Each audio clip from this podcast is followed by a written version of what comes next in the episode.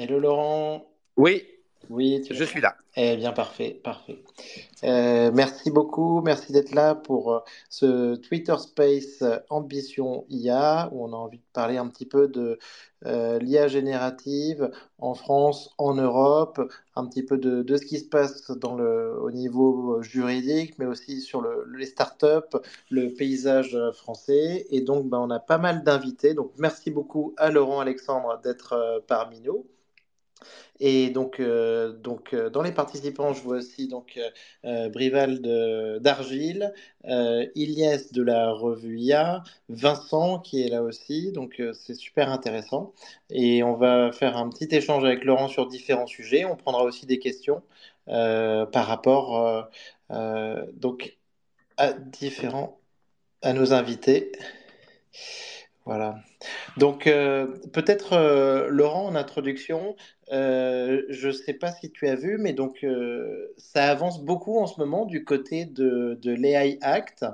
Donc, à la Commission européenne, là, il y a eu, ils ont signé, ils ont signé des choses, et, et l'AI Act, en fait, commence à devenir une réalité avec beaucoup de choses qui sont demandées, donc. Aux startups de l'intelligence artificielle et de l'IA générative, notamment sur euh, la provenance des données, euh, le fait de d'identifier les images si elles sont euh, si ce sont des deepfakes ou si ce sont des données des, images fausses. Est-ce que tu as vu un petit peu ces, avancées sur les hacks, Laurent? Oui, bien sûr. On n'a pas le texte définitif et il y a encore un, un dialogue entre, en- entre la Commission, euh, le Parlement, euh, le Conseil qui va avoir lieu dans, dans- dans les mois qui viennent. Euh, globalement, le texte va être relativement restrictif et il va y avoir une limitation de la liberté d'action des acteurs européens, comme on pouvait l'attendre. On est dans une logique qui est comparable avec ce qui s'est fait avec le RGPD. Tout à fait. Le RGPD va être repris dans pas mal de pays et, et- et aux États-Unis, petit bout par petit bout, une législation proche va finir par apparaître.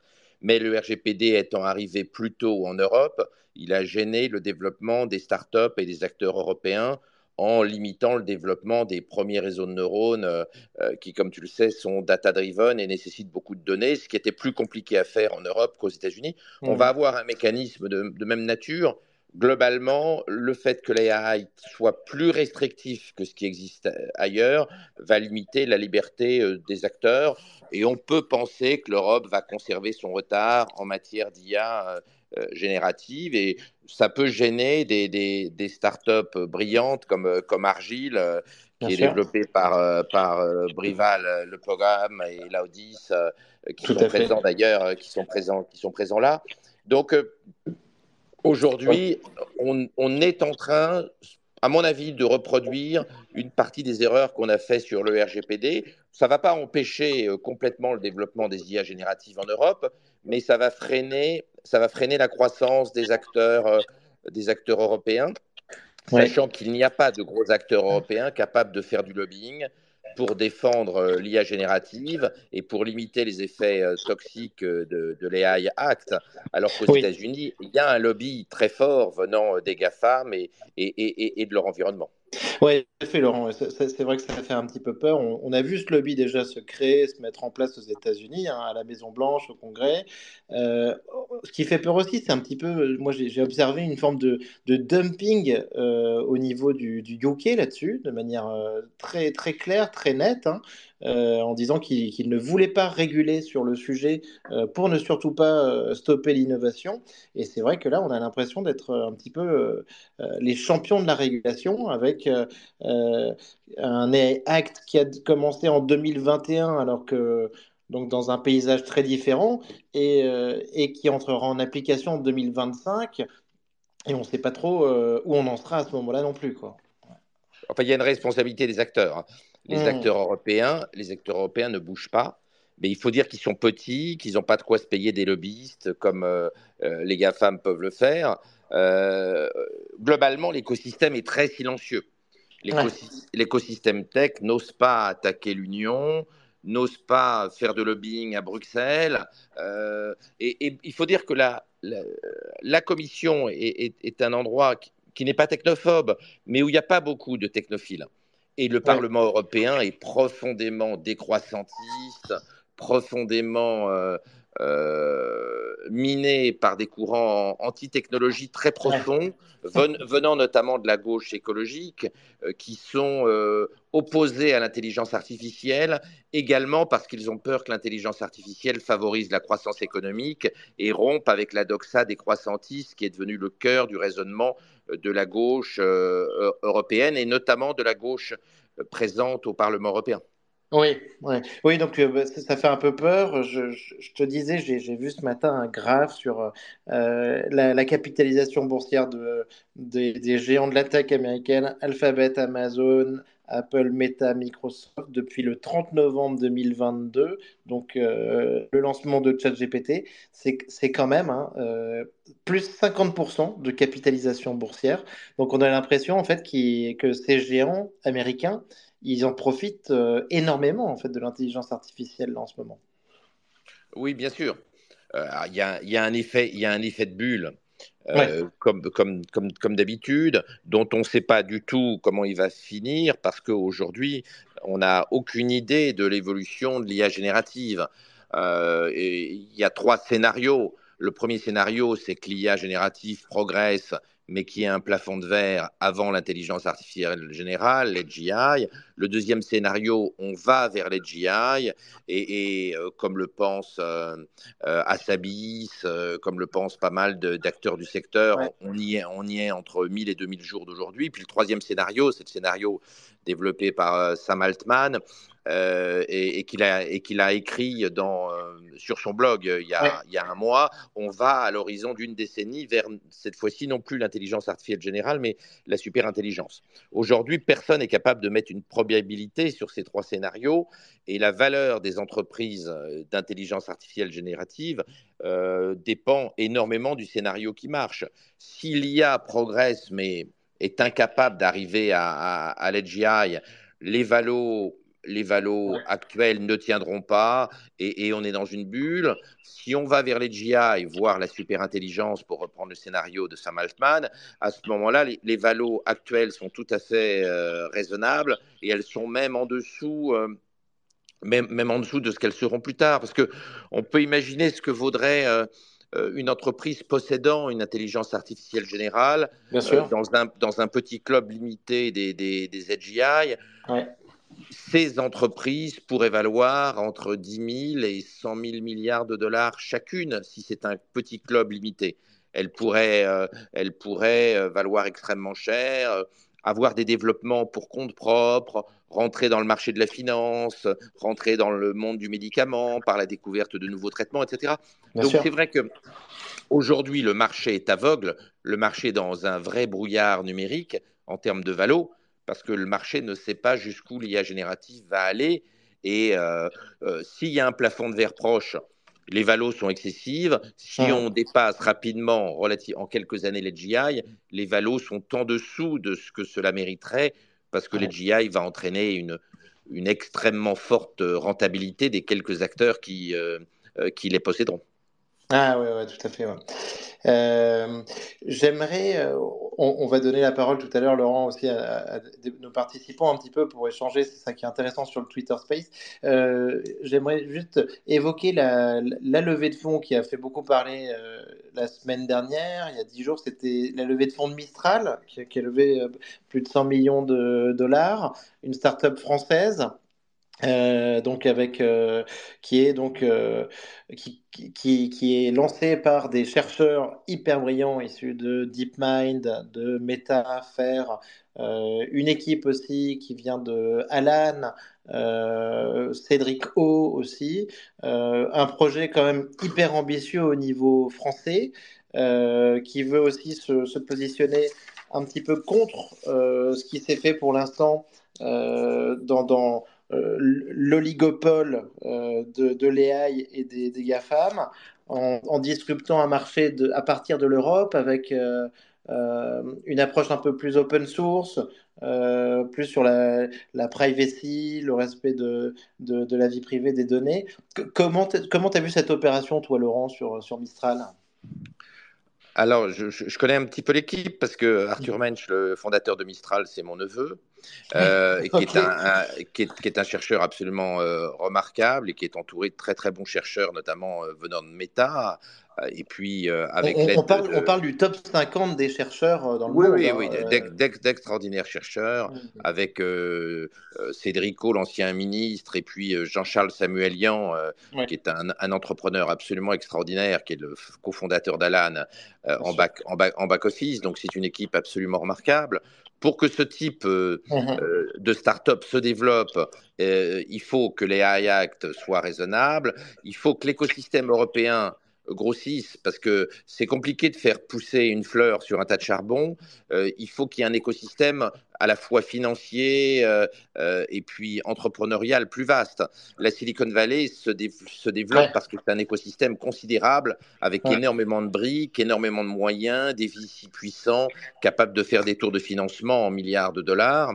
Euh, euh, ce que nous n'avons pas encore en Europe. Donc c'est un signe très encourageant, la levée de fonds record de, de, Mistral, avec une équipe formidable. Euh, il faut que l'écosystème soit plus gros pour que des boîtes comme Mistral puissent demain avoir la taille des géants, parce que le marché est très encombré, le marché est difficile. Donc il, faut que toutes, les, que toutes les fées se penchent sur le berceau pour que derrière nous puissions créer à partir de l'écosystème européen naissant, euh, les GAFAM de 2035. Il va falloir beaucoup d'efforts et beaucoup de soutien de la, de la part de l'État de, de, la part et de part des institutions de l'Union européenne pour permettre à ce type d'initiative euh, de fabriquer des GAFAM. Euh, tout à fait d'accord, Laurent. Après, dans tous les cas, bah, comme tu l'as dit, mais super nouvelle et, j'espère que euh, ça permettra aussi de euh, familiariser un petit peu nos, dirigeants à ce sujet, de par la proximité notamment avec Cédric O, la visibilité de l'équipe et peut-être essayer de peser sur les Act aussi, tout ce qui est la régulation et pousser vers un investissement massif, en tout cas français, dans le secteur. Oui, bien sûr. Euh, mm. Mais euh, il ne faut pas oublier qu'on est dans une période de bulle. Donc, donc, ça va être très, très, très compliqué. Il va y avoir plein de startups qui vont devoir pivoter. Euh, trouver un business model ne va pas, ne va pas être simple. il va falloir être très bon pour. je ne parle pas de Mistral, hein, je parle de l'écosystème général. Il va falloir être très bon pour survivre. Hein. Dans le Financial Times, il y avait un papier du spécialiste de la tech la semaine dernière, qui expliquait que rien que la semaine passée, euh, le journaliste, euh, il expliquait qu'il avait vu trois startups qui avaient dû complètement pivoter à cause euh, des développements et de, sur les LLM. C'est-à-dire que les business, les business qu'ils avaient développés n'avaient plus aucun sens. Il y a des acteurs qui faisaient mieux. il y avait des mythes. Oui pour, euh, pour leur technologie. Euh, et, ils avaient dû en, catastrophe pivoter. Donc on va avoir, ah. euh, on va avoir plein de difficultés. Les concurrents vont arriver et vont tuer les business models. d'autres, d'autres, d'autres, c'est que certaines entreprises vont devenir folles, comme en l'an je, disais, il faut faire attention, les, entreprises ne doivent pas trop souvent pivoter, euh, parce qu'on a vu comment en 2000, quand les entreprises pivotaient trop souvent, quand les startups, elles finissaient par mourir et elles finissaient par devenir folles parce qu'elles changeaient trop souvent de business model. Euh, dans les périodes d'effervescence technologique, c'est un vrai risque de, de, pivoter sans arrêt et de ne pas arriver à stabiliser un business model. Oui, oui, tout à fait, tout à fait, Laurent, tu as raison. Euh, je, voulais donner la parole. Euh, commençons à faire monter un petit peu les gens, Laurent, pour que ça soit participatif et intéressant, justement. C'est bah, dont tu viens de parler. Euh, on adore tous les deux, je pense, la, la startup Argile. Euh, je voulais savoir si tu avais peut-être quelques sujets dont tu, voulais, nous parler, de cet écosystème français, ou alors par rapport à l'AI Act. Comment tu vois les choses? Et cette levée de Mistral aussi. Ouais, bah écoute, euh, salut Laurent, euh, vous m'entendez bien? Oui, très bien. Salut, ça fait plaisir de, vous entendre euh, tous discuter effectivement en ce petit monde. Euh, non, écoute, bah, nous, comment on navigue les choses on, pense qu'il y a une, une, option sur, sur les IAC. D'abord, il y a une optionnalité, comme, comme tout le monde, je pense, que les US soient l'endroit, soit l'endroit où, où le futur de, la boîte se passe si on est trop contraint en Europe. Néanmoins, on a des, boîtes comme Dust qui font le choix et qui sont pas mal appuyées aussi en France de, de rester là. on a des représentants à l'international, je pense notamment à à Clem DeLange qui a fait euh, qui a fait un petit speech là à l'Assemblée nationale américaine euh, au Sénat pour euh, pour parler un peu de l'AI et qui du coup aussi je pense donne donne un peu de, rayonnement international à la France et et pourrait et pourrait peser pour les régulateurs dans le sens de pas trop trop réguler et de l'aspect compétitif. Donc donc nous je pense et d'ailleurs n'importe quelle startup qui entreprend dans l'AI aujourd'hui c'est qu'on entreprend un peu sur des sables mouvants à tous les niveaux, hein, que ce soit au niveau de la régulation, euh, mais au niveau des, de ce qu'on appelle les incumbents, c'est-à-dire les, grosses boîtes actuelles qui ont la possibilité de sortir des nouvelles techs, qui parfois vont aller complètement dans notre, sens. Nous, typiquement, euh, euh, on est assez agnostique sur les AI qu'on utilise pour, pour permettre aux utilisateurs d'utiliser notre plateforme. Donc, des fois, on a des très gros gains. Le meilleur exemple, c'est que là, aujourd'hui, on, a une, on a une AI d'image comme Stability qui va sortir une nouvelle version demain qui est hyper performante. Et du coup, bah, nous, du point de vue de nos clients, nos utilisateurs, la valeur de ce qu'on fait augmente massivement. Euh, et à l'inverse, euh, des fois, on, a forcément le risque que certains, euh, que certains players, comme ChatGPT notamment, qui prend vraiment une position euh, product driven, ou en tout cas qui essaie de faire un produit assez consumer, euh, puissent tuer ou, ou rendre obsolètes certaines de nos fonctionnalités qu'on aurait décidé de développer. Donc c'est un peu toujours ça la complexité. Typiquement, on est en train de réfléchir à, à ajouter nous une option de pouvoir discuter avec des documents sur notre plateforme ce qui est euh, super puissant. Mais on sait aussi que ChatGPT a peut-être prévu de le sortir dans les prochaines semaines. Alors c'est très flou, on n'a pas forcément l'info. Donc, euh, donc, donc, tout ça et voilà. Nous, le maître mot, c'est l'adaptabilité, quoi. Adaptabilité dont, vous faites preuve depuis le début d'ailleurs. Enfin, euh, profitons-en aussi. Euh, dit, je crois que vous avez passé la barre des, des 10 000 inscrits aussi quand même sur, sur Argile. Ouais, ouais, bah écoute, on, on, est assez content. Après, on garde la tête froide. On, sait que il y, a beaucoup de curieux aujourd'hui dans l'écosystème euh, et, du coup, euh, notre travail de fond reste de trouver des utilisateurs qui, qui, qui, euh, nous payent pour des usages, des cas d'usage qui sont assez, assez importants. Mais, mais oui, chaque, chaque petit succès se célèbre, donc merci de le souligner, Nico. Super. je ne sais pas si, Vincent est disponible aussi parmi nous. Et Vincent, est-ce que tu nous entends? Et, euh, et, sinon, un des sujets dont, je voulais parler aussi un petit peu, c'était la, question du, euh, copyright. Euh, euh Laurent, euh, Laodis, comment est-ce que vous voyez le, le, copyright en ce moment sur ces, sur ces, sur ces LLM C'est un, un sujet. Là, il y a Adobe qui vient de faire une annonce intéressante, c'est que sur leur modèle Firefly, en tout cas, ils sont engagés à payer tous les frais juridiques de, personnes qui seraient attaquées euh, pour avoir utilisé euh, leur outil Firefly. Euh, donc ça, ça, a fait quand même un petit peu réagir, mais ça semble donc compliqué quand même ce copyright avec un bureau US euh, du copyright qui, qui a pas, euh, dont les dernières lois datent de 1976 grosso modo, et, des, des, lois qui sont plus du tout euh, adaptées donc aux outils actuels en fait. Bah, on, on, va très très probablement avoir une période d'attente assez lente avant que la jurisprudence aux États-Unis tranche. Euh, ce sont des sujets qui finissent en général à la Cour suprême. Et, la Cour suprême met des années avant de statuer avant des sujets comme ça, parce que la tradition américaine, c'est pas la tradition européenne de réguler au départ, c'est de laisser décanter, de laisser décanter les contentieux entre acteurs privés, de laisser décanter euh, la réflexion des think tanks, euh, des États fédérés, euh, la réflexion des universitaires sur le sujet, et puis de prendre une décision et d'imposer une jurisprudence fédérale au niveau de la jurisprudence, au, niveau de la, Cour suprême des États-Unis à la fin. parfois, ça a des conséquences importantes sur les business models. Comme je, discutais avec toi tout à l'heure en, privé, il y a plus de 20 ans, la, la, Cour suprême des États-Unis a, décidé, a statué que euh, l'ADN euh, et les gènes découverts par les biotech n'étaient pas brevetables. Il y a eu un effondrement de la valeur des biotech euh, à Wall Street et plein d'entreprises dont le business model était basé sur euh, le copyright d'un gène en particulier qu'ils avaient découvert euh, dans cette période de, séquençage de l'ADN entre 90 et puis, et puis 2003, eh bien, leurs business models se sont effondrés. On peut avoir des phénomènes de même nature en matière d'IA générative si la juridiction intervient euh, dans quelques années et, est contradictoire avec les business models de, certains acteurs, comme elle l'a été en matière de biotech au tournant euh, des années 2000. Donc on va avoir une incertitude importante. Euh, surtout euh, à la différence entre l'Europe et les États-Unis, où, la régulation aux États-Unis est assez souvent le fait de la jurisprudence, et notamment de la jurisprudence de la Cour suprême, qui intervient très tardivement après le développement des nouveaux business. Oui, bien sûr.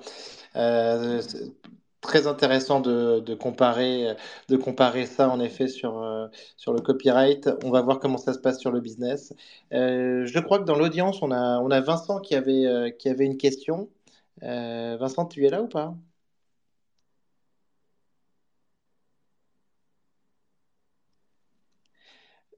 Et donc, et alors Vincent, Vincent était lui sur la question, euh, il me l'a envoyé par message, sur la question Laurent de, de l'AGI. Est-ce que euh, qu'est-ce que tu en penses en ce moment euh, Est-ce que tu, tu, tu vois de, de, nouvelles choses?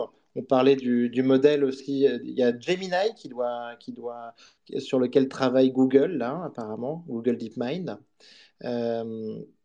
Alors c'est le bordel. Euh, Gemini a, été annoncé par, euh, par Acibis il y a et, par les gens de Google il y a quelques semaines. Le sujet est très controversé. Beaucoup d'acteurs du secteur pensent que c'est un effet d'annonce et qu'en réalité, ça n'est pas un progrès significatif par rapport à GPT-4.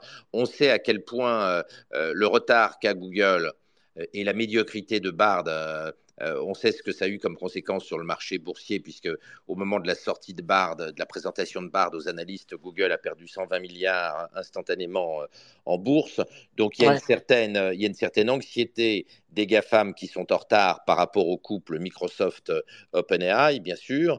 Euh, on va voir se multiplier les, effets d'annonce pour faire patienter les marchés financiers qui ne sont pas contents euh, vis-à-vis des, retardataires. Euh, entre Facebook, dont la stratégie n'est toujours pas stabilisée, mais qui a un potentiel important dans la course à l'AGI et Google euh, qui, grâce à la fusion entre euh, euh, Google Brain et puis DeepMind, a aussi des bonnes équipes, même s'il y a eu chez Facebook et chez Google des démissionnaires récemment, notamment qui sont partis chez Mistral en, Europe, mais, mais aux États-Unis, d'autres aussi sont partis. Donc on va avoir chez les retardataires, beaucoup d'effets d'annonce dans les mois qui viennent. Il va être difficile de s'y retrouver parce qu'on a, on a deux choses. On a à la fois le discours catastrophiste euh, arrive, elle est dangereuse avec les différentes demandes de moratoire et les différentes pétitions euh, que, tout le monde a vues dans, le space, bien sûr.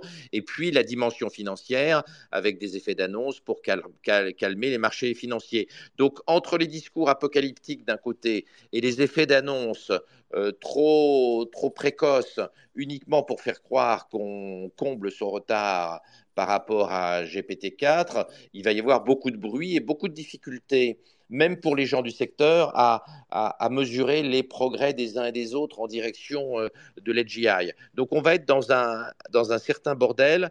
Je ne crois pas qu'on va y voir clair tout de suite. La seule chose qu'on peut dire, même si c'est très étonnant, euh, c'est que le retard entre GPT, enfin l'écart entre GPT-4 et puis euh, euh, ce que fait Facebook et ce que fait Google, aujourd'hui, il est au moins d'un an. En réalité, en termes de qualité, euh, OpenAI a pris, a pris un lead, une avance énorme, plus importante qu'on l'imaginait. on le mesure mieux aujourd'hui quand on voit la médiocrité de Bard et, l'absence de produits sur étagère euh, venant de chez Facebook, même si les équipes de Facebook n'ont pas démérité. Le seul acteur qui fournit euh, euh, des choses de façon opérationnelle, je ne parle pas des startups et des verticales, hein, mais je parle des, de l'IA générative elle-même. le seul acteur qui est vraiment en avance et qui est très opérationnel, c'est OpenAI. les autres piaffent d'impatience ils vont mentir sur le degré d'avancement de leurs produits, comme souvent dans ces périodes de bulle, quand on veut faire oublier au marché financier qu'on s'est fait complètement doubler par un acteur. Et, c'est vrai que personne n'imaginait que, que GPT-4 pouvait euh, prendre une telle avance par rapport aux autres acteurs du secteur, mais c'est la réalité. Et, en privé, euh, les, les, gens du secteur et les gens des GAFAM reconnaissent qu'ils ont pris beaucoup, beaucoup de retard par rapport au couple Microsoft-OpenAI. Euh, oui, oui, oui, bien sûr. Euh, super intéressant, Laurent. Euh, j'aimerais avoir ton avis sur quelque chose que j'ai vu, je trouve complètement, que je trouve très intéressant. Il y, a, un discours qui est un petit peu à la mode en ce moment dans la Silicon Valley, c'est que grosso modo, entre les, les, les CEO fondateurs des LLM, notamment Inflection euh, avec euh, Reid Hoffman et, et Suleiman, Mustafa Suleiman, un ancien de, DeepMind. Hmm. Euh, il parle de un, un, passage, un mouvement tectonique qui est de l'ancienne race to search, donc le search Google et toute l'industrie du search, qui veut dire Expedia, Kayak, Se Loger, tout ce qu'on veut, vers un, une race to intimacy ils appellent ça comme ça. Euh, donc, euh, une race vers race to intimacy, qui veut dire en fait, on va vers euh, l'assistant personnalisé qui va remplacer le search, qui va nous donner tout de suite le, le, le meilleur résultat, le bon résultat. Euh, ça va pas être ce, passage-là, ça va pas être instantané. Euh, Google est aussi très bien placé pour, euh, en profiter, mais c'est ce vers quoi on s'oriente apparemment.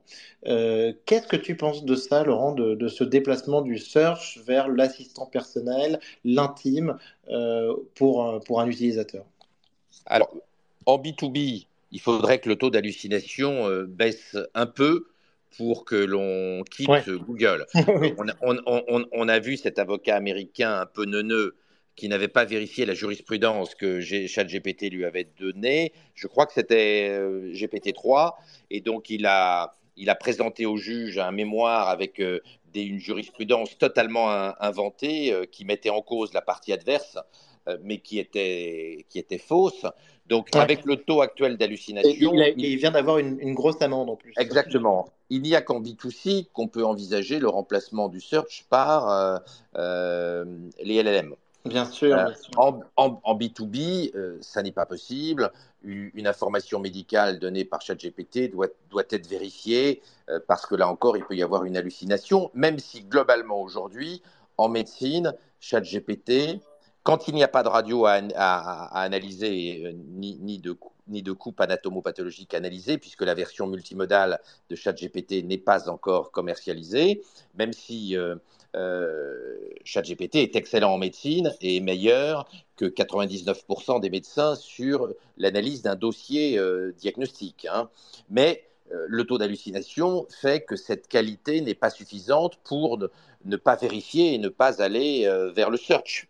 Euh, et, l'analyse de base de, données pour vérifier les informations qui ont été données par le, par le LLM. Donc aujourd'hui, je crois que la, euh, ce switch du search vers les LLM, euh, il suppose une baisse du taux d'hallucination, une amélioration encore de la qualité des LLM, mais effectivement, je commence à voir dans mon entourage des gens qui switchent une partie de leur activité mmh. du, du, search vers, euh, vers les LLM, vers l'IA générative. Moi-même, j'utilise un petit peu moins Google, mais c'est pas.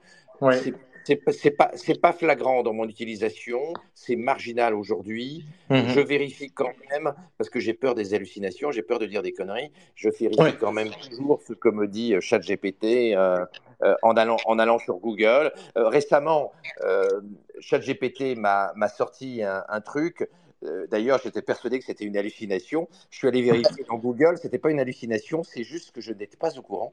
J'avais zappé, un point et ChatGPT avait raison et c'est moi qui avais tort. Mais c'est Google qui m'a rassuré. C'est pas ChatGPT qui m'a rassuré. C'est bien évidemment Google Search. Ah très bien, très bien. Euh, il y a Vincent qui va nous poser une question. Et juste avant, j'ai une question de, Pascal, qui est un copain aussi, Pascal Balangré, euh, qui me fait passer une question par texte, Laurent, sur, euh, sur un chat GPT entraîné sur les use cases médicaux. Oui, alors le, papier vient le, papier, le papier vient de sortir. Euh, on a, on, a, alors on l'a pas entraîné sur les use cases, hein. euh, c'est euh, ChatGPT directement qui a été interrogé sur les cas cliniques du, journal New England Journal of Medicine, hein, qui est le, le, plus grand journal médical au monde avec The Lancet, et qui donne des résultats extrêmement bons. Alors, ce sont des cas cliniques très compliqués, euh, dignes de Dr House, hein, qui, dans chaque numéro du New England sont présentés aux, cliniciens, à l'élite des cliniciens, parce que c'est l'élite des docteurs qui lit New England. Et ce sont des cas cliniques très, très, très, très difficiles. Il faut beaucoup de temps à un médecin pour euh, retrouver euh, l'origine de la pathologie dans les cas cliniques présentés par New England. Mmh. Eh bien, les, les résultats de GPT-4 sont excellents. GPT, 4 trouve directement 36% des diagnostics, et ce sont des diagnostics incroyablement compliqués. Et, il trouve 64% euh, des diagnostics en, diagnostic associé, euh, ce qui est excellent comme performance. Hein. Euh, donc on voit que la progression de ChatGPT dans le domaine médical, alors même que ChatGPT n'a pas été entraîné avec des données médicales direct, uniquement, hein, spécifiquement, il, y a des, il, y a des, données médicales qu'il a glanées sur le web dans son training et qu'il a mis dans ses paramètres, entre guillemets, implicitement, mais, mais il n'a pas été entraîné euh, spécifiquement sur des data médicales et les performances sont excellentes. On est, à moins qu'il y ait un arrêt des progrès euh, euh, immédiats total des LLM, le basculement sur la qualité diagnostique entre les médecins et puis, mmh et puis les LLM, il est en cours je pense, je pense que la totalité des cliniciens mondiaux, des docteurs mondiaux, euh, seront inférieurs à ChatGPT, même dans des domaines spécialisés, dans deux ans. Ah mais, mais, mais, c'est normal. Hein. Euh, on est, on est aujourd'hui dépassé par la quantité de savoir médical. Le savoir médical double tous les 72 jours. Moi, j'estime que je dois connaître à peu près un millionième du savoir médical à peu, près un à peu près un millionième, euh, un LLM peut connaître la totalité du savoir médical. Donc on, a, on, a, là une, un vrai problème de volumétrie. Euh, c'est pas uniquement vrai en, médecine, mais l'augmentation explosive du savoir fait qu'il n'est plus possible à un cerveau humain de faire un diagnostic, qu'il s'agisse d'un diagnostic juridique ou d'un diagnostic médical, euh, tout seul, sans prothèse euh, électronique. Oui, bien sûr. Euh, super intéressant. Merci, Laurent. Euh, Vincent, tu, es parmi nous? Tu me disais que tu avais une question. Salut, Vincent. Ouais, salut Nicolas. Bonjour, Laurent. Bonjour à, tous et à toutes. Euh, finalement, ChatGPT, là, au niveau médical, c'est en train de devenir le Henri Poincaré du, du début du siècle. Hein. Pour ceux qui ne connaissent pas, c'était un des derniers mathématiciens à connaître l'ensemble de l'œuvre des mathématiques euh, début 1900, puisqu'après les branches se sont tellement développées et tellement spécialisées qu'il était impossible de, de dominer l'intégralité du sujet des mathématiques. Tu m'entends bien, Nicolas? Oui, oui, tout à fait, euh, Vincent. Henri Poincaré, très bon exemple. Voilà, Henri Poincaré. Alors moi, je voulais revenir quelques secondes sur l'AGI, parce que c'est un sujet auquel je réfléchis euh, depuis euh, assez longtemps, et plutôt comme scientifique, et je me souviens de, des prémices de, de l'écriture d'un livre dès 2015, où je me posais la question à la fois de ce que c'était que l'AGI, et qu'est-ce qui pourrait se passer si on avait une intelligence, euh, on va dire, supérieure euh, nettement à l'humain et pour lequel le savoir pouvait se disperser en, quelques dizaines d'années, en quelques années ou en quelques jours, hein, parce qu'aujourd'hui, il ne faut pas oublier que le jour où on sait faire une voiture euh, autonome complètement, bah, en fait, il suffit de copier derrière des disques durs pour avoir un million de voitures autonomes globalement du jour au lendemain. Et avoir une voiture autonome du jour au lendemain, ben, il y a des conséquences qui sont importantes. Ça veut dire qu'il y a plus de Uber, il y a moins d'accidents, donc il y a moins de greffes. Ça, ça va toucher euh, Laurent. Euh, il y aura euh, moins besoin de garagistes. J'avais fait le calcul à l'époque, il y avait 4000 chirurgiens orthopédiques, ça en mettrait 30 ou 40% au chômage du jour au lendemain, etc. Et tout à l'heure, je voudrais rebondir sur ce que disait Laurent à propos des valos, etc.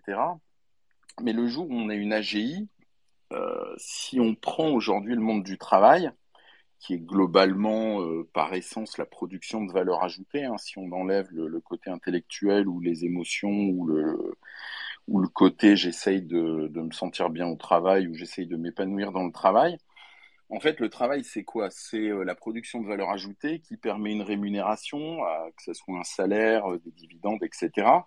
Et ça, ça nous permet quoi? Ça nous permet d'assurer le bas de la pyramide de Maslow. Et le bas de la pyramide de Maslow, globalement, c'est quoi? C'est manger et avoir un toit.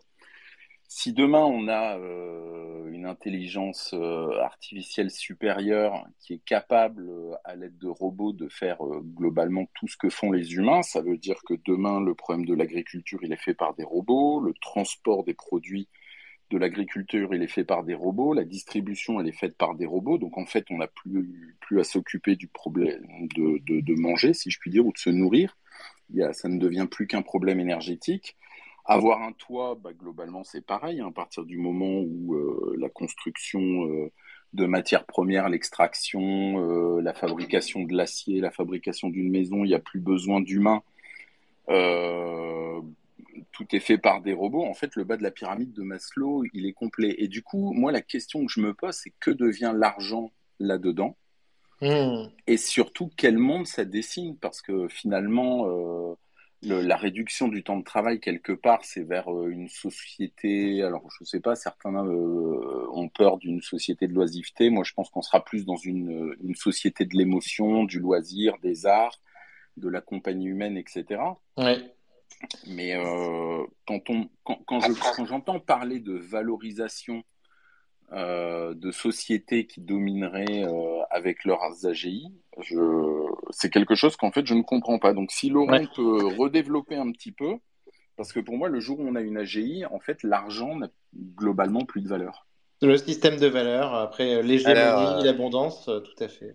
Alors, je, je, ne crois pas à la mort de l'argent, parce que l'argent est quand même un système très très simple pour répartir la rareté. Or, il va rester de la rareté. Euh, une maison avec une jolie vue, euh, il n'y en, en aura pas un nombril limité, même si on a une HGI. Un appartement parisien sur la Seine, il n'y en aura pas une quantité limitée. C'est pas l'HGI qui va fabriquer euh, des milliards d'appartements avec vue sur la Seine et, Notre-Dame à Paris. Donc la rareté va persister et l'argent comme moyen de réguler la rareté va se maintenir. Cela dit, si les arrivait, et, ce serait une énorme surprise par rapport à ce que nous pensions tous il y a un an, puisque personne en réalité, ou quasiment personne, ne pensait que les pourrait arriver relativement rapidement, ça aurait des conséquences sociétales et civilisationnelles euh, massives. Si on reprend les deux scénarios que j'ai brotés tout à l'heure rapidement, le premier scénario où l'IA progresse mais sans atteindre les c'est un choc schumpeterien comme euh, l'électricité ou la vapeur. Si on atteint les GI, c'est un changement civilisationnel. Et puis, euh, si on atteint la superintelligence décrite par Ashman, on a un changement anthropologique cette, cette fois-ci. Donc euh, oui, les conséquences de l'IA sur la société sont, massives. J'ai essayé dans mon dernier bouquin, La, guerre des intelligences à l'heure de ChatGPT, de les décrire, mais c'est très très très difficile d'imaginer les enchaînements qui vont apparaître à partir de l'arrivée de l'EGI. Donc je pense que l'argent va persister, même si on aurait, du fait de l'EGI, une modification radicale de la structure économique. Euh, et, donc je pense qu'il y aura il, viendrait tout alors. Il y aura toujours une, tout. Il y aura toujours une bourse et je pense qu'il y aura toujours des valos euh, d'entreprise et que l'EGI ne va pas s'auto-posséder donc je pense que l'AGI va être possédée non pas par elle-même, ce qui serait problématique pour notre autonomie, à nous humains, mais qu'elle sera possédée par des entreprises, ce qui est plus sécure que d'avoir une AGI qui s'auto-possède et qui, a des, et qui a des ressources financières euh, propres, parce qu'elle pourrait cette fois-ci, comme dans toute bonne dystopie, nous manipuler grâce à l'argent qu'elle pourrait créer de façon quasi illimitée du fait de sa puissance. Hmm. Ouais, super, super intéressant. Euh, très bonne question, Vincent. Et Laurent, je pense qu'on va, on va te poser de plus en plus la question sur ce sujet. Mais Vincent, Vincent pose une bonne question, bien sûr. Ah, tout à fait. Euh, j'ai une question super intéressante de, de Laodis. Euh, une question un petit peu fun, mais Laurent, comment est-ce que tu vois euh, Apple un petit peu sur le euh, se présenter comment Apple se situe là sur l'échiquier de, l'IA on a vu le, Vision Pro leur, masque euh, incroyable de réalité augmentée à 3500 dollars euh, ce Vision il n'y a eu quasiment aucune mention de l'intelligence artificielle générative. Euh, oh, il n'y en a eu aucune dans, leur conférence. Ils ont juste parlé un tout petit peu de machine learning. On a l'impression qu'ils euh, se positionnent différemment de côté. Est-ce que tu penses que ça, on parle d'une nouvelle catégorie, qu'il peut y avoir des synergies? C'est quoi, selon toi, leur, stratégie? Euh, si tu lisais mon nouveau bouquin, tu, tu, ah. verrais que je, je, pense que les deux segments vont, mhm. vont se rapprocher, qu'il va y avoir un overlap entre, euh, entre la réalité augmentée, le métaverse et puis euh, les IA génératives. Il y a des points de rapprochement technologiques et d'usage extrêmement forts. Euh, simplement, la révolution du métaverse, elle est derrière les, IA génératives. Alors que euh, Facebook nous avait convaincus. Oui, oui, oui, tu, m'avais parlé dans notre podcast du, plus gros pari euh, absurde en dizaines de milliards de dollars de, de, Mark Zuckerberg. milliards. Mm. Alors, il est peut-être pas absurde, mais en tout cas, le, il est retardé et, Mark Zuckerberg a, reconnu qu'il réorientait de l'argent vers les IA génératives sur lequel ils avaient une certaine, ils, ils, avaient une un bon niveau, hein, on le sait bien, euh, en développant des solutions euh, à la, limite entre l'open source et les solutions propriétaires, mais ils ne les ont pas déployées et c'est OpenAI qui les a euh, déployées, on, le sait bien. Alors la position d'Apple sur l'IA, on la connaît.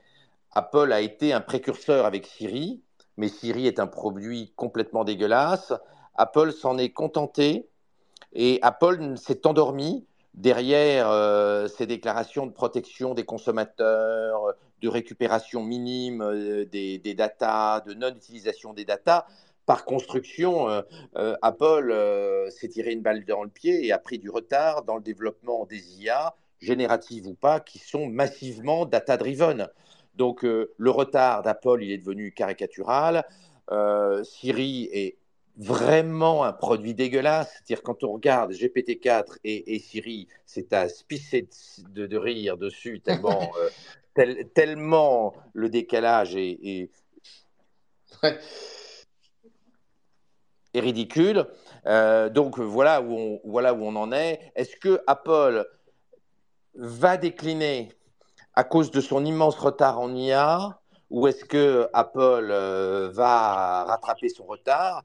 Il n'est pas impossible qu'Apple rattrape son retard. Et, d'abord, euh, euh, elle a recruté récemment un extraordinaire spécialiste de l'IA, très très bon dans sa réflexion sur l'IA mhm. générative, qui est un Français, qui est Armand euh, Joulin, et qui est parti chez qui est parti chez Apple. c'est un signal fort parce que Joulin est probablement l'un des 5 à 10 meilleurs spécialistes mhm. de la réflexion sur le chemin qui part des LLM pour aller jusqu'à l'AGI. Donc, euh, la mort, la, mort d'Apple n'est pas, n'est, pas à l'agenda.